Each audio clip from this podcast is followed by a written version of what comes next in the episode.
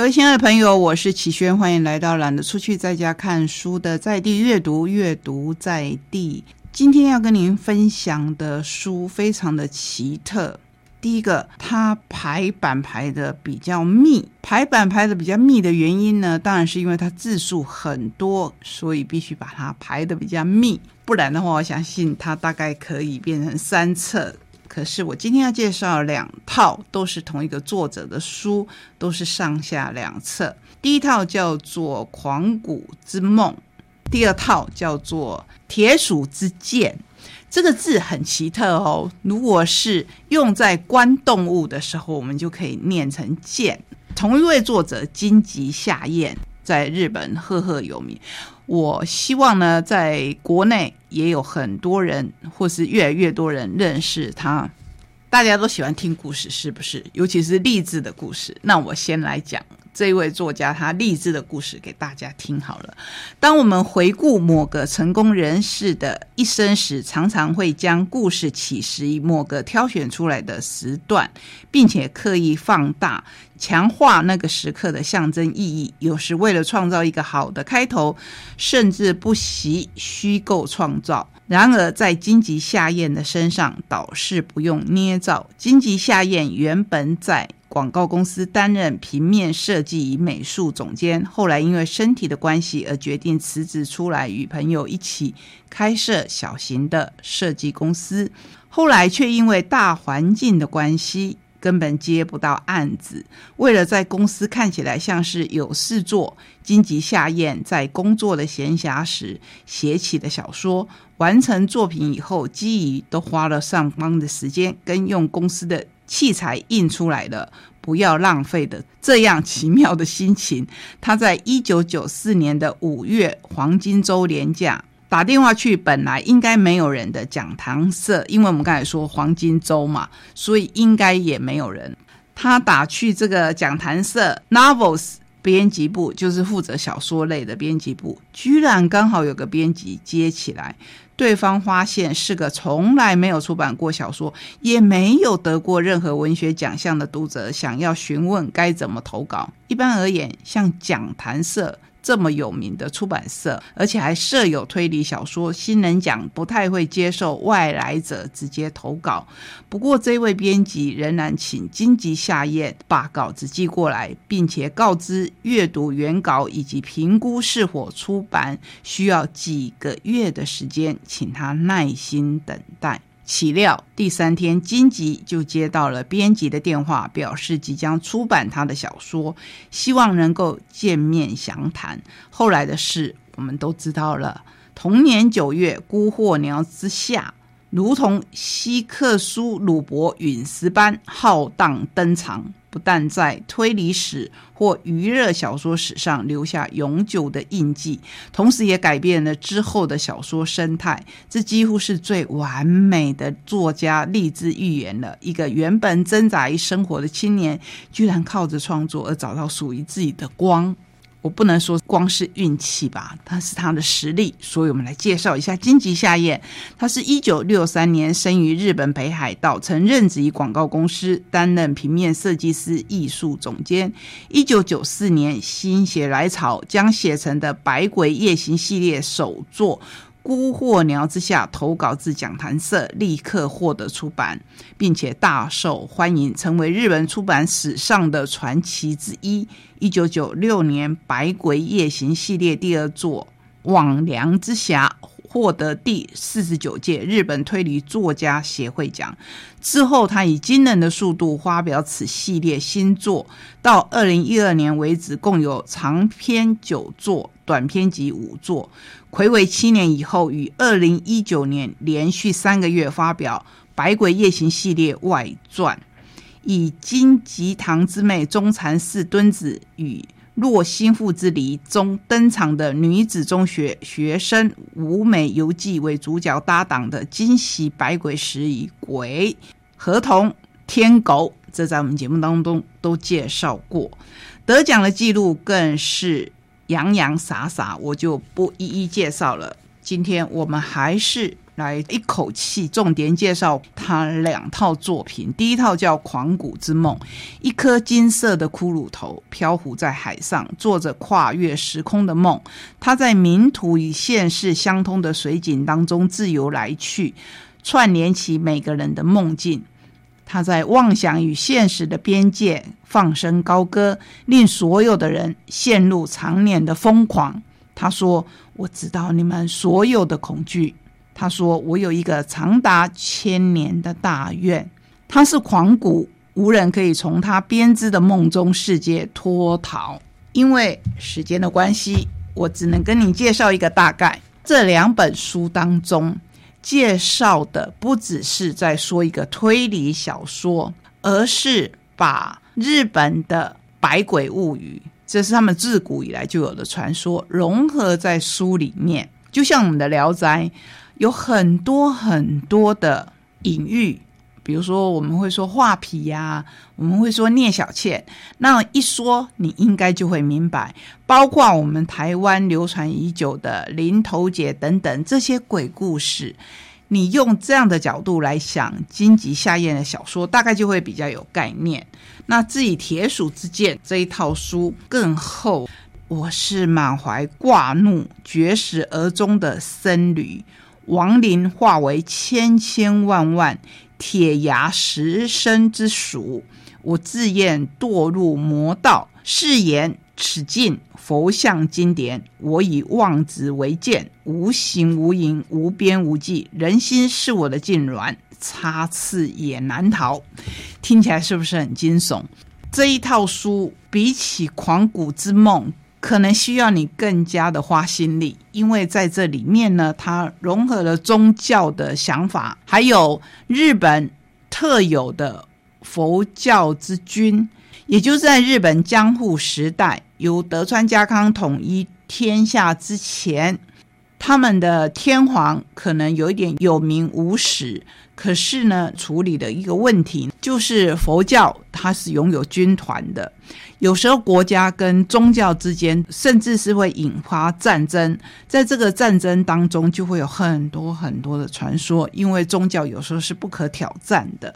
你以这样的观点来看荆棘下咽的小说，你就知道为什么它会被封为一人一流。所谓一人一流，就是只有他是这样子来写小说。融合了神话，融合了奇幻，融合了历史，融合了传说，然后用推理小说的方式包装起来，让我们看到了日本很丰富的风土人情。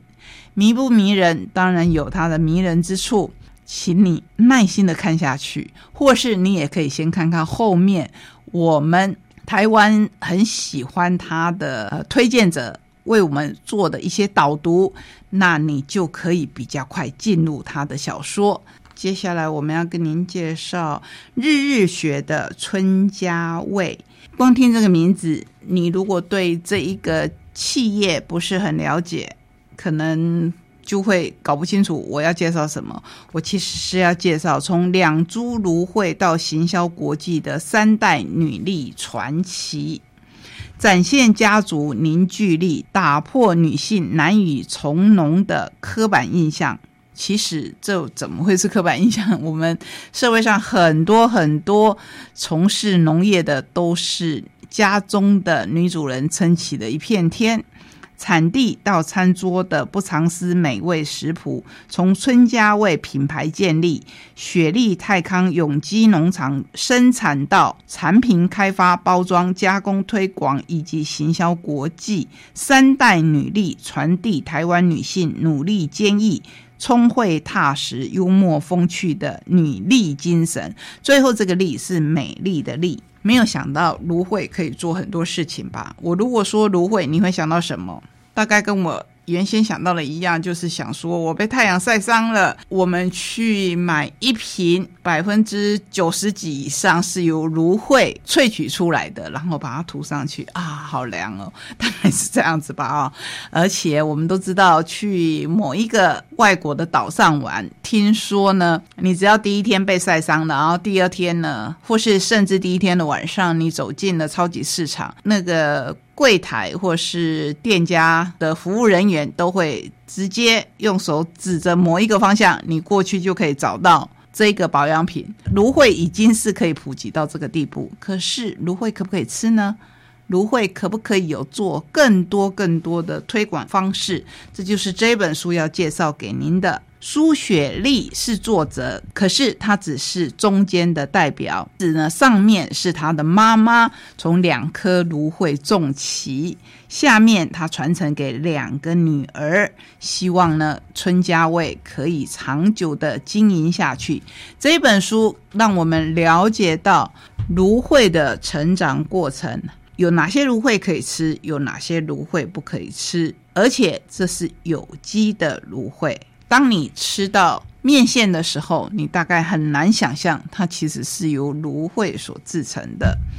同时，这一本书的后面大概有占了五分之一的部分都是在讲食谱，可以让你参照着做。里面很美，它不但是从芦荟为出发点，甚至开发了很多其他的产品。比如说有一道，我就觉得哇，它真的是让我很。惊艳，因为它可以结合其他的农家，就是火龙果。火龙果我们在吃的时候都会彼此提醒说小心一点哦，不要沾到衣服哦，因为它是天然的染料。这边呢就有一道叫做红龙果面佐梅酱，听起来是不是就很适合在夏天来吃？他说我们产销班中有人很会种红色的。火龙果大颗挑去通路贩卖，剩下的给我做红龙果的面。因为红龙果的天然色素是水溶性的，面煮了颜色会褪色变淡，所以我就将红龙果面煮了以后，浸泡在红龙果肉打成泥状的浓稠果汁里面，面体回吸色泽所呈现出来的颜色超漂亮。可以做成又美又好吃的冷面，突发奇想的红龙果面色泽还原术，你也可以来试试，真的很美。所以我觉得这一本《春家味》，我要介绍给我们台东的农友们，我们也有我们很特色的产品。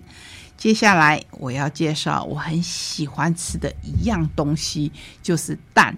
我不知道你喜不喜欢吃蛋。可是蛋真的是我们蛋白质很重要的来源。这是由日日幸福所出版《一蛋就近》，蔡万利、饶洪孝、尤伯俊三位作者做出的无所不能一百零一道蛋料理，经典不败的蛋料理秘籍全书，从家常味到异国风，全面掌握蛋的料理关键。这里面还有韩国的蛋料理、越南的蛋料理。泰国的蛋料理，当然融合了我们台湾味，你会吃起来特别的到位，超实用的蛋料理神救援。蛋真的是居家必备的常见食材，看似平凡无奇的蛋，却能化身为一百零一道蛋料理。从早餐、主食、便当、配菜到异国料理都没有问题。本书就是要告诉你，只要有蛋，就能变出无穷的变化。里面啊，真的是每一道都想做来吃看看。葱油皮蛋拌干面、奶油培根蛋黄意大利面、肉饼咸蛋丸等等。好，那就要留待你自己亲手去做了。接下来要介绍咱的一百好朋友赞啦。周伟明小周师的新书一样，由日日幸福所出版。理解每种食材料理有无限的可能，没有时间把这一百个好朋友都介绍给您。可是我们来说说封面上的梅干、白兰氏鸡精、尾鱼罐头、泼蜜果菜汁、广达香肉松、虾子的头，还有青椒、苹果、番茄。你会说，哎，这个青椒、苹果、番茄、尾鱼，好像比较常见嘛？那我们刚才说的尾鱼罐头呢？还有，通常有些人不吃虾头，甚至会觉得它胆固醇比较高，舍弃它。至于刚才我们说到的苹果，其实你可以用苹果心来做菜，哎，你知道吗？因为苹果心通常会被我们切切切，然后就丢掉了，对不对？可是它其实可以入菜，这就是。小周师的一百个好朋友》里面呢，尾鱼罐头就是把它放到鲜味粉丝煲里面，没有想到吧？起先你只会觉得，哎，粉丝煲我可能有些高丽菜啊，我们传统的做法啊。可是想想看，如果你加一点尾鱼罐头肉进去。那可是不一样的喽。在这个时期呢，我觉得我们更需要这一百个好朋友。我们可以更多样化的来利用平常你没有想到的食材，或是你本来想说啊，我只是应急用啊，台风天的时候啊，罐头啊等等，不是有些甚至你会丢弃的食材，都可以加在这里面，成为我们一百个好朋友。今天跟您介绍的书，是不是可以让你从各方面来吸收到一些新的知识？希望你能看到房间里的大象，希望你能跟自己和解，希望你可以在这一段期间吃一点好吃的，吃一点营养的，保护自己，继续前行。谢谢你让我分享这些好书，我们下个礼拜同一时间空中再会，拜拜。